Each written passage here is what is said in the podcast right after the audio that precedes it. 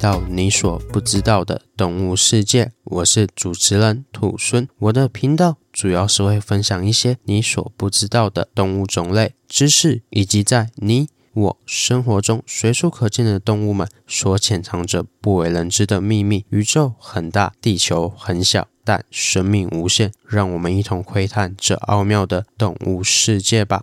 特辑：外来种与放生是否搞错了什么？各位听众朋友，大家好，我是兔孙。想必各位听众朋友听到上周的预告是神秘的 Podcast 串联活动，一定都很好奇到底是什么活动吧？那就话不多说，直接进入主题吧。这次的串联活动为二零二一生物多样性 Podcast 串联活动。活动发起人为康舍制药，其主要的目的为提醒众人们，在这瞬息万变的社会中，我们也不要忘了自己也是大自然中的一份子。不管是气候变迁，还是粮食与自然资源的永续利用，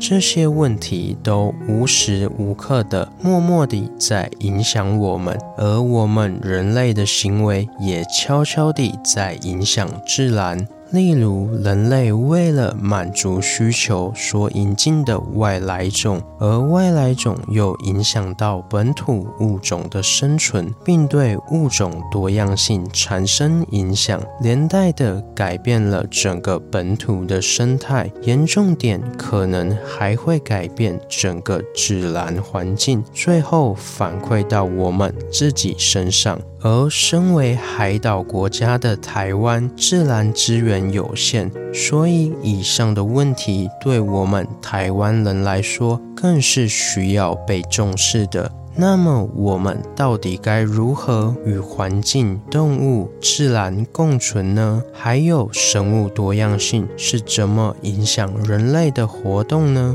关于这些问题，身为 Podcaster 的我们又是怎么想的呢？想知道的听众朋友，请锁定这十五个节目哦。另外，节目的资讯我会放在资讯栏中。好了，那就开始我们今天的主题：外来种与放生是否搞错了什么？在节目中，兔猻想要与各位聊聊的是外来种进入本土以及不当的放生。到底会对生物多样性造成什么样的影响呢？所以兔猻才将这次的主题取名为“外来种与放生是否搞错了什么”。首先，先介绍一下外来种。外来种也称为引入种。指的是在当地的自然环境中没有分布，而是经由人为无意或有意所引进的物种，就被称为外来种。一般说到外来种，我想很多听众朋友对于外来种会有个既定的印象，就是外来种来到本土后会伤害到原生的物种。甚至会使某些原生的物种灭绝，因此普遍人们都会觉得外来种就是不好的。最好不要引进外来种，但是外来种真的都是不好的吗？这个答案是否定的。虽然外来种的引入的确会影响到当地的物种，但不可否认的是，也有些外来种在台湾落地生根，并且成为代表台湾的象征呢。听到这边，可能会有些听众朋友想说：“哎，怎么可能？外来种不是都像绿鬣蜥或福寿螺那样会破坏我们的环境吗？怎么会有外来种可以成为台湾之光呢？”嗯，话可别说得太早哦。我们都知道，台湾具有“水果王国”的美誉，其中又以凤梨、芒果、莲雾、释迦等特别出名。但这些享誉国际的水果，其实都是外来种哦。我们将时间回溯到西元一六二四年到一六六二年的荷兰时期。当时荷兰占据台湾是以经济目的为考量的。因此，来台之初就从荷兰殖民地带来了许多外来种的植物，其中也混杂着中南美洲的植物，例如释迦、银合欢、仙人掌等。所以，总的来说，荷兰时期引进台湾的植物，一半是观赏植物，例如银合欢和马英丹；另外一半则是经济作物，如美洲的释迦、印尼的莲雾、印度的芒果等。这些作物都成为了台湾主要商品化的果树，为当时的台湾带来了巨大的经济贡献。除了荷兰时期外，在清朝康熙末年，也由大陆南方引进了现在家喻户晓的凤梨。这些在台湾早期所引进的外来种，现在也还是在为台湾的经济做出巨大的贡献。因此，如何与外来种共存这点，这个水果的例子就是很成功的将外来种与人们连接的好例子。听到这边，我想聪明的听众朋友可能会想说：“兔猻，这样我了解了，外来种并不是都是不好的，其中也有像这些成为台湾之光的外来种水果。”可是，如果把好的外来种与坏的外来种都用外来种来称呼的话，好像有些不妥吧？那外来种有没有再更进一步的分类呢？嗯，这个问题问得非常好。的确，如果好的、坏的都以外来种来称呼的话，确实不太好呢。因此，外来种还可以再更进一步的分为两个种类哦，分别是归化种与入侵种。所谓的归化种，指的就是外来的物种来到新环境后，可以适应当地的环境，且整个族群的数量还可以保持稳定的物种，就被称为归化种。规划种若是在当地完全没有天敌，再加上适应良好的话，可能就会大量繁殖，最终与原生物种发生生存上的竞争，并破坏当地的生态平衡。严重点，可能还会对人类的经济造成危害呢。这时就会从规划种晋升到所谓的入侵种。所以总结来说，适应了当地环境的外来种就是归化种，而归化种若是没有天敌，过度繁殖的话，就会变成入侵种。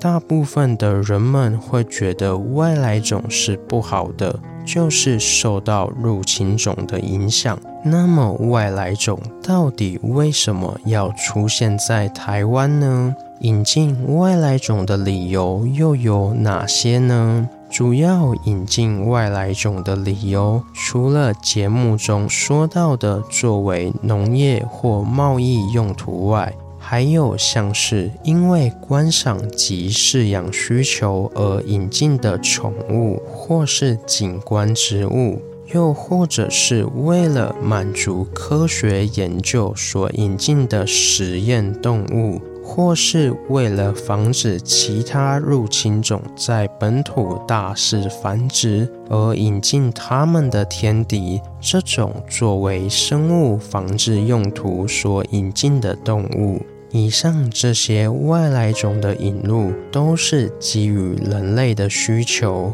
因此这种方式也被称为人为导入。除了人为导入外，还有另外一种方式为主动入侵。主动入侵指的就是外来种借由偷渡在飞机、火车、轮船等交通工具中散播到世界各地的方式。常见的主动入侵例子有像是老鼠为了食物而偷跑到轮船的仓库中，随着轮船到达世界各地。或是某些昆虫的虫卵隐藏在准备空运到世界各地的植物体当中。或是在人们出国时无意带回国的小昆虫，这些都是主动入侵的好例子。不过，这些外来种入侵到底会造成什么影响呢？首先，外来种来台后，第一个要面临的就是台湾的气候是否适合这些外来种的生存。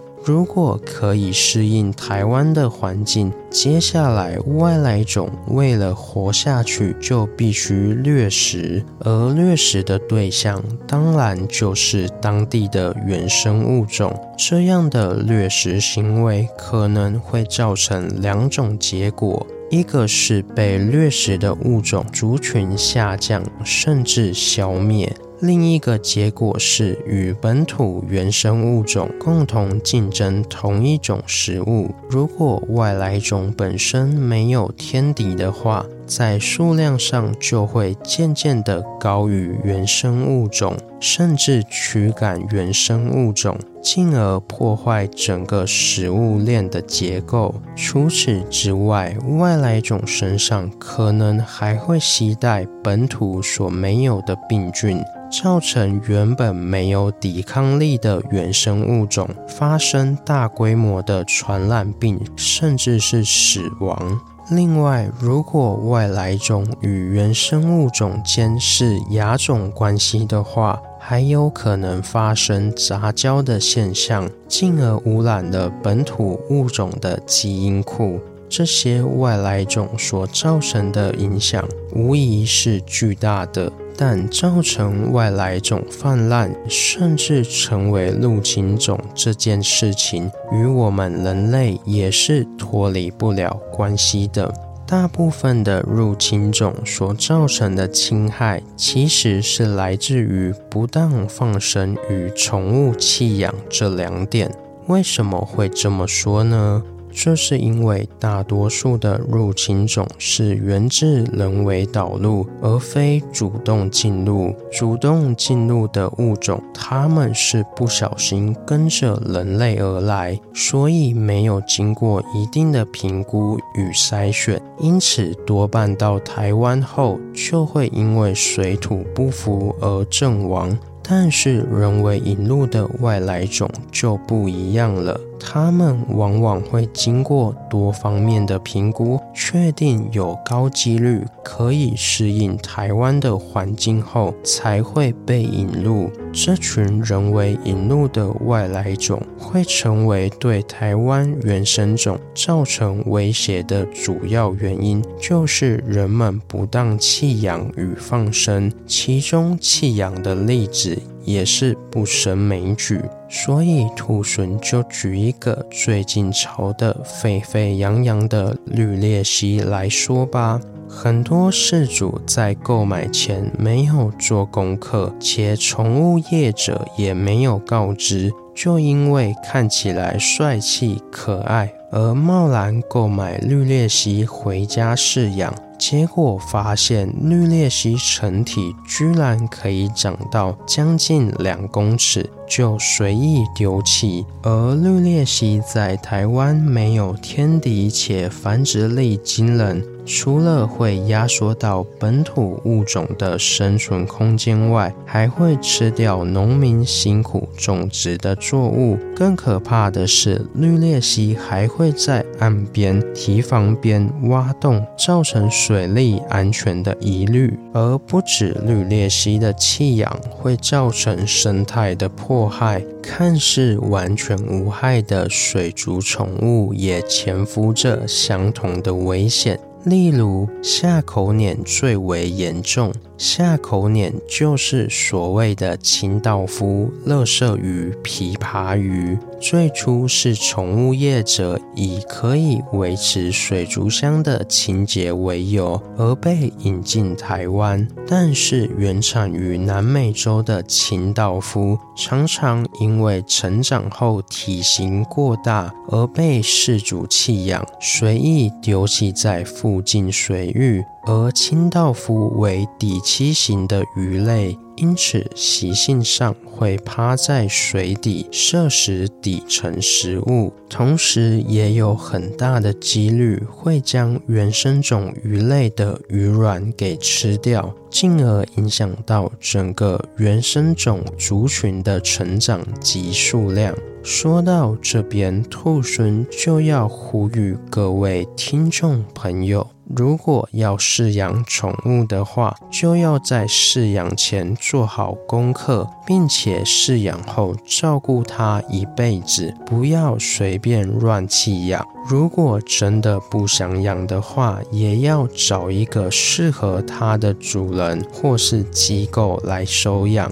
这样不只是宠物会开心，也是为维护生物多样性尽了一份心力呢。那接下来谈谈造成入侵种泛滥的最大原因——放生吧。放生一词是起源于佛教，是一种把被人们捕捉或是可能被宰杀的动物们放回大自然的一种行为，同时也被人们视为是一种美德，因此被许多宗教团体或是想要积阴德的民众所推崇。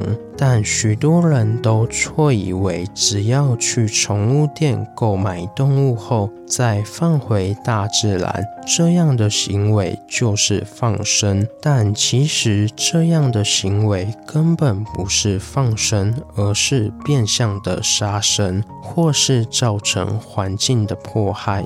举例来说，有些团体打着放生的名义，而去宠物店大量购买巴西龟后，直接投放到大海中。这样的行为无疑是杀生，没错。因为巴西龟是生活在淡水里，并非生活在海洋中。当然，也有团体知道巴西龟是生活在淡水中，所以不会投放到海洋中，而是放置到公园的水池或是附近的溪流中。这样的行为虽然不会杀死巴西龟，但是会导致原本生活在那片水域的原生物种受到影响。因为巴西龟的适应力非常厉害，可以在台湾的自然环境中存活下来，并且巴西龟会吃掉台湾原生种斑龟及食蛇龟的蛋。对于原生种龟类的影响极大，所以说啊，放生虽然是一种美德，但是没有经过专业的评估，就擅自将这些动物放置到自以为适合它们的环境中，这种行为并不是放生，而是杀生，甚至是破坏整个环境、破坏整个生物多样性的罪魁祸首呢。而这样乱放生的行为，据兔猻查到的资料显示，行政院表示，每年大约会有超过两亿只的动物被放生，且此举严重的影响到了当地的生态平衡，甚至会增加疾病传播的风险。因此，为了因应这种乱放生的行为，同时修法。并强调，未经主管机关同意就进行放生行为者，将处以新台币五十万元以上两百五十万元以下的罚锾。所以说到这边，兔孙就觉得要杜绝弃养及乱放生这样的行为，就要从谨慎评估。还有深入了解该物种做起。毕竟会造成这样的行为，最大的原因就是没有做好功课嘛。好了，今天的故事就分享到这边喽。对本次的生物多样性串联活动有什么其他的想法？欢迎到底下留言哦。如果想听更多生物多样性的议题，也欢迎到其他有参与本次活动的节目中收听哦。最后，兔猻要感谢康舍制药的邀约，还有活动的筹备，你们辛苦了。另外，本次串联活动。还有一点要提醒大家，就是五月二十二号是生物多样性国际日，六月五号是世界环境日，两者皆是以提醒人们注意地球状况以及维持生物多样性永续价值为核心的节日。所以听完节目后，你们可要牢记这重要的日子哦。好了，那我是兔猻，如果喜欢我的节目，也欢迎追踪订阅及分享给身边对动物自然有兴趣的朋友吧。我们下次见，拜拜。下集预告：爬行朋友的那些事。